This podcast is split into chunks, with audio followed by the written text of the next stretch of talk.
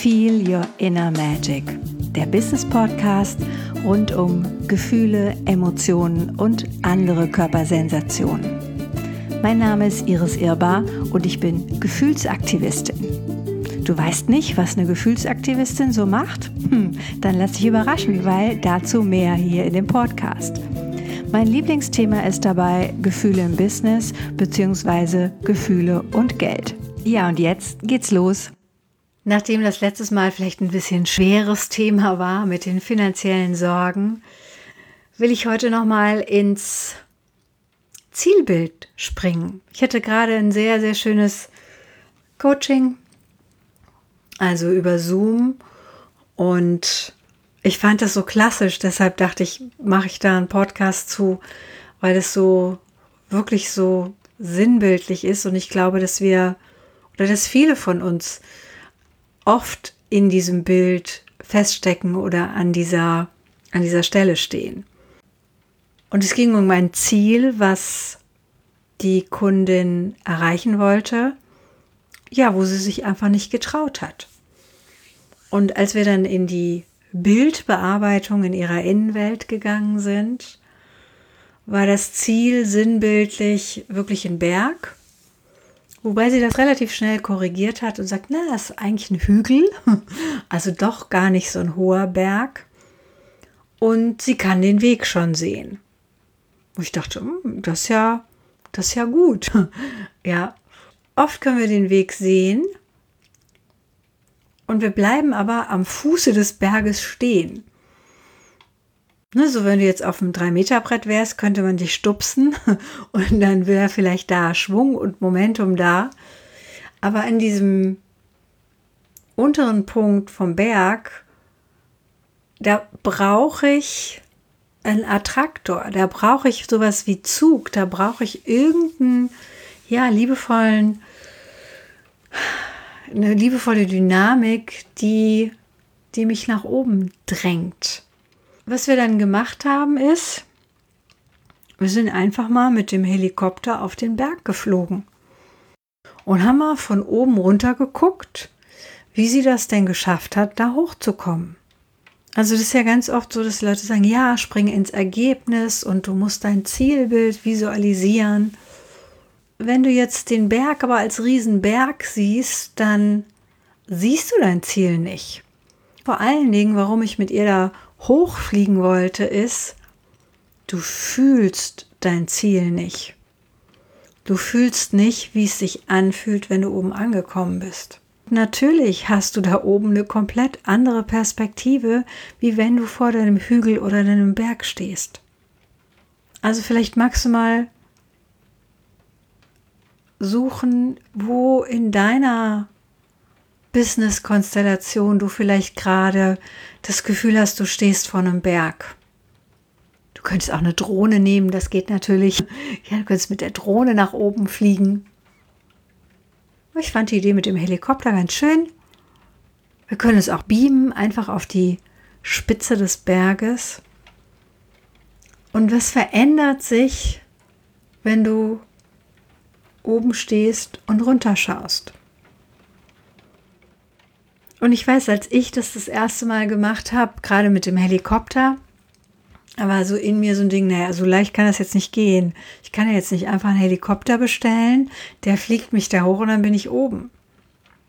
Und dann dachte ich, doch, kann ich.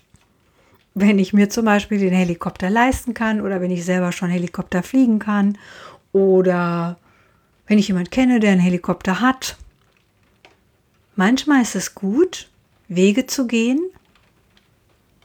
Auch manchmal ist es echt erlaubt, auch die Abkürzung zu nehmen. Es war jetzt in ihrem Fall nicht der Fall. Sie wollte gerne auch diesen Weg wirklich gehen. Ich glaube, wenn wir länger im Business sind, dann, dann dürfen wir uns auch die Abkürzung erlauben. Es muss nicht immer hart sein. Es muss nicht steinig sein. Es muss nicht dieses Sisyphus, ne, die Kugel rollt den Berg immer und immer wieder runter, sondern du darfst auch die Seilbahn nehmen. Du darfst auch dich hochfahren lassen oder eben fliegen. Und vielleicht erweitert das deinen Horizont auch nochmal so ein Stück weit, Im Sinne von, was gibt es denn für Möglichkeiten, diesen Weg vielleicht auch abzukürzen? Oder du machst es ganz anders, dass du sagst, ich will diesen Weg total genießen. Und das habe ich mit der Kundin auch gemacht. Wir haben auf dem Weg wichtige Parkbänkchen uns noch überlegt. Also sowas wie Meilensteine, wo du nicht nur deinen Erfolg feierst, sondern dich auch ausruhst, wo du mal die Schuhe und die Strümpfe ausziehst, die Füße hochlegst, die Butterbrote auspackst oder auch mal ein Gläschen Wein trinkst und dein Erfolg, dein, deine erste Hügelepisode, deinen ersten Berganstieg wirklich für dich zelebrierst. Ich mag ja die Idee von, der Weg ist das Ziel oder das Ziel ist der Weg. Und wie fühlst du dich auf dem Weg? Es wäre doch schrecklich, wenn der Weg sowas ist wie, boah, ich muss es durchstehen, boah, das schaffe ich nie oder boah, hoffentlich komme ich bald oben an. Das wäre doch schön, wenn du am Wegesrand Blümchen pflückst, wenn du am Wegesrand fasziniert dir die Berge oder die, den Wald oder was auch immer da in deinem Weg ist, anschaust und denkst, oh cool. Ja, und wenn mal ein schwieriges Stück kommt, dass du die Herausforderung einfach annimmst sagst, okay, jetzt wird es gerade schwierig, ich merke es. Ich habe ja die richtigen Schuhe an oder ich habe das richtige Werkzeug oder ich mache mal eine kurze Pause und überlege mir, wie ich jetzt dieses schwierige Stück kriege, also hinkriege. Oder vielleicht kann ich mir auch Hilfe holen. Vielleicht brauche ich einfach nur mal für ein kleines Stück einen Bergsteiger oder einen anderen Sicherungsgurt.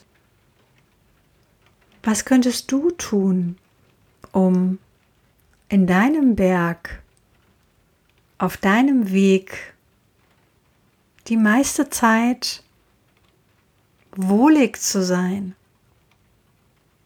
neugierig zu sein, dankbar zu sein für die Schritte, die du gehst. Und es könnte auch sein, dass du oben ankommst und merkst, oh, da gibt es ja noch einen größeren Berg. Und dann ist selbst das, was du oben ankommst, ist wieder an unten stehen und wieder weiter nach oben gehen. Und vielleicht stellst du auch fest, dass das da oben auch okay ist. Oder dass es unten auch schön war.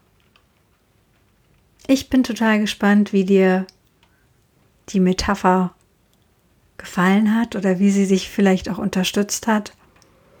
Ich stelle immer wieder fest, diese Bilder machen in unserem Unterbewusstsein so viel aus. Und vielleicht noch ein Tipp, den wir bei der Bergwanderung integriert haben.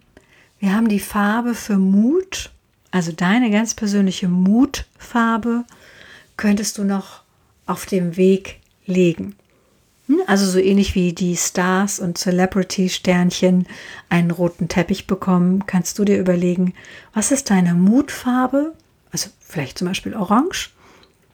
Und dann legst du den Weg auf den Berg oder bis zur nächsten Basisstation, bis zur nächsten ja, Bank, auf der du ausruhen kannst, legst du einfach mit orangenem Kies aus.